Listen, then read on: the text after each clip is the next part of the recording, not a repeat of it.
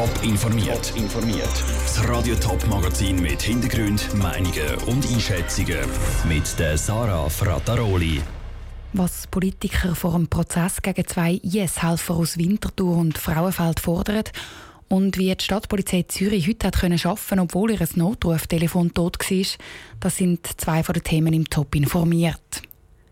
Lang war es ruhig um die Winterthur Salafistenszenen im Dunstkreis der umstrittenen An-Nur-Moschee.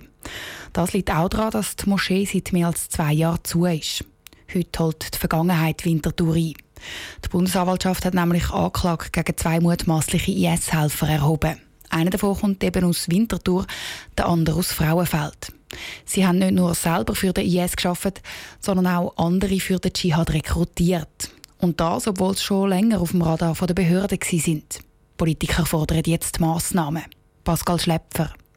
Er ist vor sechs Jahren auf Syrien in den Krieg gezogen. Zurück in der Schweiz hat der Emir aus Winterthur Leute für den IS rekrutiert. Das unter anderem in der Winterthur an Nur Moschee. Davon ist die Bundesanwaltschaft überzogen. Sie hat ihn darum angeklagt. Dass so etwas in Zukunft nicht mehr passiert, müssen die Schweizer Behörden aufmerksamer sein, fordert der FDP-Nationalrat Walter Müller. Das sind ja sogenannte Geförder und die müssen man einfach überwachen. Das ist für mich ganz zentral, dass man die Personen nicht einfach irgendwie 多 zulässt, dass sie wieder neue terroristische Aktivitäten vorbereiten. Wenn aber auch das Überwachen und eine allfällige Gefängnisstrafe nichts bringt, dann müssen wir härtere Seiten aufziehen, sagt der Walter Müller weiter. Aus seiner Sicht müsste man dann darüber diskutieren, ob man solchen Personen nicht am besten den Schweizer Pass wegnehmen und sie ausschaffen. Da davon haltet der SP-Nationalrat Cedric Wermuth aber nichts. Das hilft überhaupt niemandem. Die Schweiz muss Verantwortung für die Leute übernehmen. Sie muss sie in die Schweiz holen und die Leute einschränken, überwachen. Neben dem Mimir aus Winterthur ist noch ein zweiter Mann von der Bundesanwaltschaft angeklagt worden. Der kommt aus Frauenfeld und soll auch Leute für den IS angeworben haben.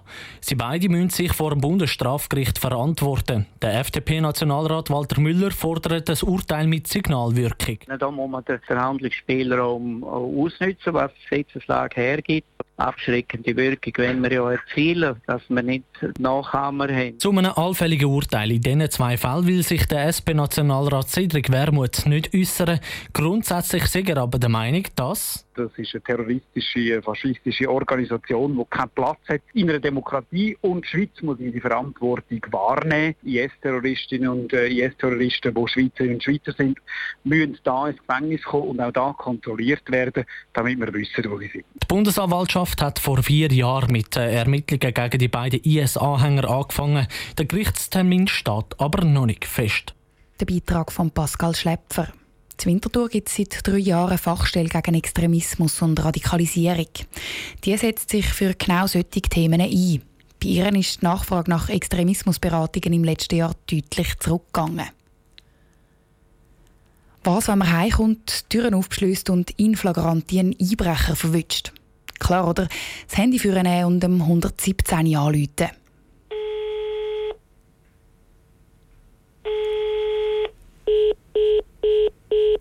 Wenn dann das kommt, rutscht einem wahrscheinlich gerade nochmals Herz in die Hose. Heute Mittag war die Stadtpolizei Zürich stundenlang nicht erreichbar. Gewesen. Ganz ins Leere gelaufen sind die Telefone aufs 117 dann aber gleich nicht. Die Leute sind nämlich einfach weitergeleitet worden. Wohin? Vivian Sasso hat es herausgefunden.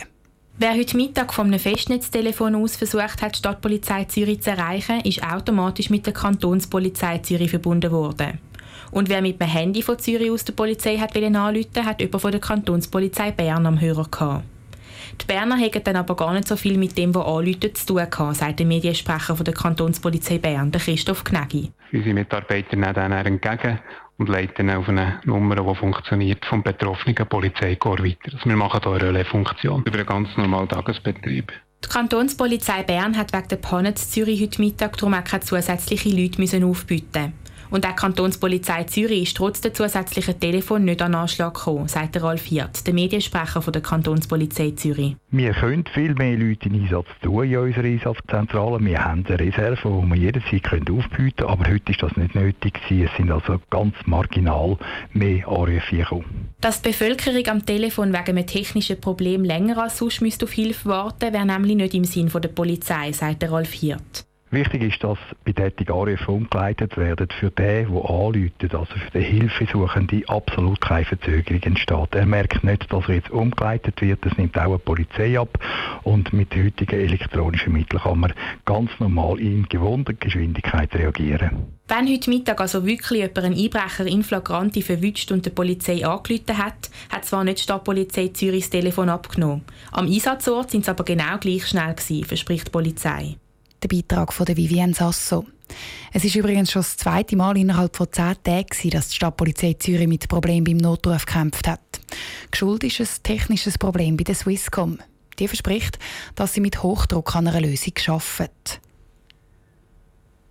Der Fall Hefenhofen hat vor zwei Jahren die ganze Schweiz bewegt.